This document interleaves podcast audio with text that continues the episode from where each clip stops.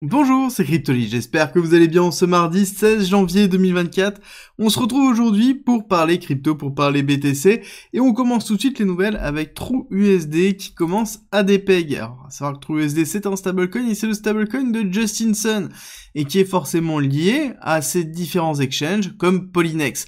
Et ce qui est vraiment important de voir, c'est qu'on a eu un dump de 330 millions de TUSD, chose qui est pas non plus énorme, mais le souci c'est qu'on s'est retrouvé avec un DPEG qui est relativement important.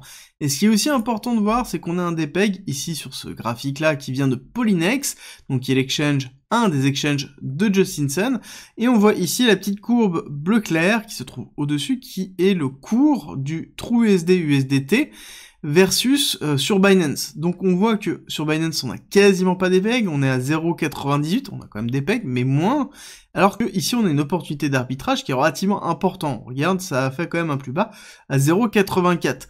Le souci c'est que on a un certain nombre d'informations qui nous disent qu'on ne peut pas retirer les trous USD de Polynex.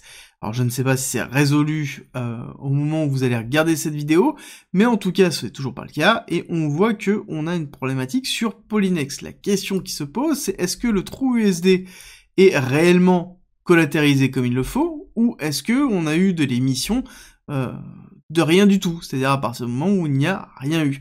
Et c'est vrai que sur euh, notamment Twitter, on a quand même beaucoup de personnes qui sont en train de dig pour savoir si oui ou non le trou USD est vraiment collatérisé s'il y a une problématique à la Terra Luna qui pourrait arriver par la suite sur l'écosystème Justinson, parce qu'on sait très bien que Justinson a la main mise sur tant ce stablecoin que les différents exchanges, et on sait aussi qu'il y a une guerre qui s'effectue entre USDT, donc Tether, et Justinson, et pour être plus large, on va dire les États-Unis et justement Justinson. À suivre pour la suite, il va falloir garder un œil sur ça. Ensuite, au niveau du BTC, on commence à avoir des analystes qui euh, retournent un petit peu leur veste, qui était beaucoup plus euh, longue, et en expliquant que le BTC en lui-même allait être un ETF, à travers les ETF, allait avoir une expansion drastique, sauf que là on commence à revenir sur cette notion de sell the news que j'ai défendu pendant un certain temps et on parle de faire un pivot sur les 40 000 avant de pouvoir statuer soit on fait un ranging et on repart sur les 40 000, 49 000, soit on reste à 40 000 voire 38 000 pour euh, justement préparer le halving. Néanmoins, ce qui est sûr et certain, c'est qu'on va avoir une phase de consolidation, on va voir ça dans la partie technique.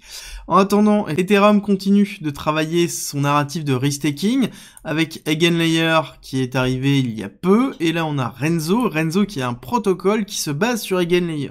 Alors le principe du restaking c'est quoi? C'est d'utiliser ces Ethers qui sont déjà stackés sur Ethereum pour protéger un autre réseau qui utilise la sécurité d'Ethereum. Donc ça a un intérêt qui est relativement fort, ça permet de pouvoir utiliser la sécurité d'Ethereum directement et des Ethers pour pouvoir sécuriser son propre réseau parce que Ethereum a, en fait, les Ethers ont une valeur et donc derrière le fait de staker avec des Ethereum qui ont une grosse valeur et une valeur en plus sur Ethereum, forcément ça renforce la sécurité à travers le proof of stake et Renzo permet de faciliter l'utilisation de Eigenlayer.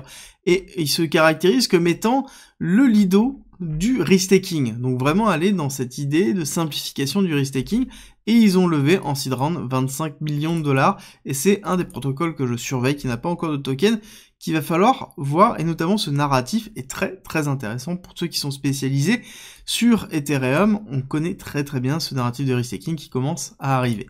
À côté on a Teiko, Teiko qui est un layer 2, qui est aussi très intéressant et qui vient de lancer euh, son mainnet en Q1, enfin qui va lancer son mainnet en Q1, qui a fini ses tests et c'est un ZK EVM basé sur Ethereum, un layer 2, donc très intéressant aussi comme technologie.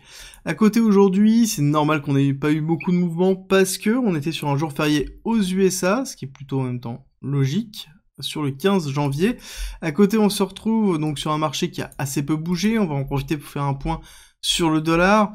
On prend un petit peu de recul au niveau du dollar, juste pour vous statuer qu'on est quand même dans une tendance qui est majoritairement baissière, bien qu'on se retrouve ici sur un très gros support, et là, on va zoomer, vous allez voir que c'est totalement différent. On voit que là, nous sommes plus dans une forme d'oranging qui est en train de se mettre en place, avec une borne basse, une borne haute qui se trouve ici, dans lequel on va certainement osciller pendant un certain temps. L'impact du dollar est très fort, tant sur l'économie américaine que sur les actifs risqués tels que le BTC et les cryptos. Après, ce qui est important de savoir, c'est que quand on est en période élection américaine, on a toujours tendance à avoir un dollar qui est plus fort parce que ça contrebalance l'incertitude liée aux élections américaines. Donc ici, on pourrait avoir une réaccélération du dollar pour retoucher la borne haute de ce range, ce qui est en même temps classique. Hein. On a fait la borne basse, on va retester la borne haute avant d'avoir un retracement et ainsi de suite, toujours ce ranging là, mais on garde en tête qu'on est dans une tendance baissière long terme quand on regarde sur une bougie égale un trimestre, forcément on a une vision qui est totalement différente et qui nous permet de prendre du recul, de voir où nous nous positionnons réellement par rapport à l'ensemble des oscillations du dollar sur les différentes années, les différentes décennies. À côté, au niveau du BTC, on a retracé le gap weekly, oui, mais à côté, on a toujours le gap qui est plutôt daily cette fois-ci, dans lequel on a retapé un petit peu. On va juste rechanger le gap en lui-même en passant en gap daily, ce qui est plutôt positif. C'est-à-dire que le gap weekly, c'est toujours un très très gros gap qu'il faut impérativement combler. Euh, c'est très rare d'avoir un gap weekly qui reste ouvert, alors qu'un gap daily, c'est déjà beaucoup plus fréquent.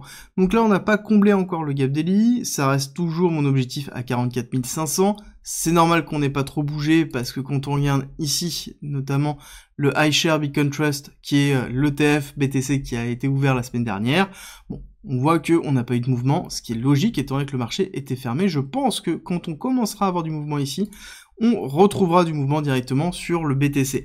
À savoir qu'on se retrouve vraiment dans une forme de latéralisation où on a la mise en place d'un ranging avec borne haute 43 330, borne basse ici statuée à 41 650. Allez, si on prend vraiment cette partie-là, 41 500 même on pourrait dire, donc on a ici une consolidation qui est très importante. On a eu une chute drastique, consolidation, on attend l'ouverture. La question de l'ouverture va être vraiment très importante. La clôture d'aujourd'hui va donner vraiment le ton. Est-ce qu'on va être dans une continuité baissière, dans une latéralisation, avec des flux qui vont s'équilibrer, ou est-ce qu'on va aller faire ce short squeeze euh, ici pour aller chercher des targets un petit peu plus hautes, potentiellement aller retester, pourquoi pas les 45 500 pour aller combler toute cette partie d'imbalance. On a beaucoup de liquidités qui sont en attente ici. Quand on regarde, on voit toute la liquidité qui a été euh, justement accumulée par cette phase de latérisation et par cette phase de chute. Et la phase de latérisation a aussi entraîné ici la mise en place d'une grosse partie de longue. Alors là-dessus, si on a un petit peu l'habitude, on voit ici une accumulation, donc on a une phase d'accumulation, ce qu'on va attendre ça va être une phase de manipulation pour avoir une phase d'expansion. D'accord? Donc pour aller chercher après notre retest. Donc on irait chercher la liquidité, la liquidité de toute cette partie-là. Donc on pourrait même aller chercher, pourquoi pas, un retest de ce lot-là. Est-ce que ce lot-là doit sauter? Alors pour moi, je considère qu'il est protégé actuellement tant que j'ai pas de mouvement vraiment impulsif très fort. Si celui-là est amené à sauter, je pense que celui-là sera amené à sauter parce que les deux pour moi c'est une forme de consolidation de liquidité. À déterminer si oui ou non on aura euh, une impulsion baissière dans une manipulation qui ira chercher en dessous de ces lots-là. En dessous de ça, c'est sûr. En dessous de ça, beaucoup moins sûr. En tout cas, si on passe en dessous de ça, il y a de grandes possibilités qu'on aille beaucoup plus bas parce que ça voudrait dire que on a une impulsion qui sera très forte et à ce moment-là la manipulation on n'ira pas forcément la faire euh, tout de suite et je pense qu'on ira la faire en deux temps mais ça on le couvrira dans tous les cas dans la quotidienne. Donc c'est un petit peu ce que je vais chercher ici c'est avoir euh, quelque chose qui va aller chercher la liquidité en dessous de ce range là pour aller chercher la liquidité idéalement de cette zone là pour ensuite avoir un regain. On va se stabiliser sur le haut du range enfin sur le haut du bas du range pour ensuite aller faire cette expansion et aller chercher des liquidités à minima dans les 45 600, voire un petit peu plus. C'est ce que j'attends du marché et j'attends surtout une direction au niveau des ETF voir vraiment quel va être l'impact de la liquidité, la comparer avec les premiers jours et regarder ça sur toute la semaine. Comme je vous ai expliqué dans les différentes vidéos de ce week-end, c'est vraiment ce qui va driver, je pense, le marché dans les, au moins la fin janvier, voire début février, et même dans l'année 2024. Donc après, il faudra regarder le volume annuel et c'est là où ça va être intéressant de voir si oui ou non on a eu un véritable impact. Au niveau de l'order flow, on voit que on a bien l'open interest qui est en train de chuter drastiquement sur cette partie-là. Donc il y a beaucoup de capitulation qui a lieu actuellement, c'est pour ça qu'on est dans une phase de latéralisation, on n'a pas de volume qui sont en train d'arriver, et on voit même ici que sur le funding rate, on est toujours à plat. Donc il n'y a pas de position qui est effectuée, ce qui est plutôt classique et qui nous confirme le biais qu'on a déjà.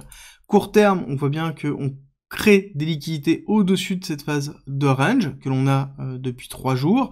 Et on a bien de la liquidité qui se trouve ici au-dessus du cours, donc qui sont la liquidité des shorts, et en dessous du cours, qui sont la liquidité des longues, et on voit bien qu'on a bien une concentration depuis le 15, ici, au niveau des longues, et c'est intéressant de voir qu'on a bien cette concentration de longues. Donc pour moi, on irait bien faire une manipulation pour aller chercher cette liquidité, pour ensuite aller faire un short squeeze, c'est ce que je me prépare à voir, et c'est ce que je vais essayer de timer. Question dominance, on n'a pas trop de mouvement hein, depuis qu'on a cassé ce lot là, on est plutôt dans une phase de latéralisation, je pense qu'on va attendre vraiment les volumes qui vont arriver, et ça va être aussi très intéressant, est-ce que les volumes qui vont arriver, qui vont être injectés dans BTC, vont transiter vers d'autres altcoins? Là-dessus, on va avoir une corrélation, une nouvelle corrélation qu'il va falloir euh, déterminer. Encore une fois, on n'a pas eu autant de volume à travers des ETF qui nous permettaient de pouvoir déterminer des règles.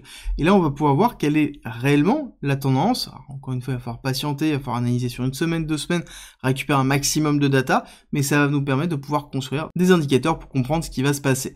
Je vous rappelle que j'ai mis à disposition un guide d'investissement gratuit 30 pages concises pour vous expliquer ce qui va se passer au niveau du bull run, la partie psychologique, quand acheter, quand vendre. Je vous donne toutes les informations, c'est en disposition en commentaire et en description et c'est 100% gratuit.